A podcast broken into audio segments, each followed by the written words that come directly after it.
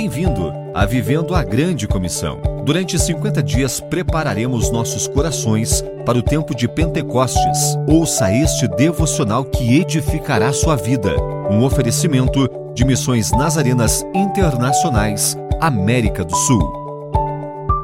Agora que somos filhos de Deus, devemos parar de viver como éramos antes. Pedro nos encoraja, como é santo aquele que os chamou, sejam santos vocês também em tudo o que fizerem. Um filho obediente faz o que seu pai lhe pede para fazer.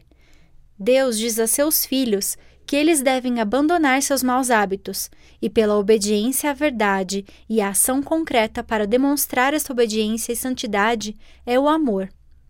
Amem intensamente uns aos outros de coração puro. O resultado será vidas transformadas, que, porque vocês foram regenerados, não dê semente corruptível, mas de semente incorruptível mediante a palavra de Deus.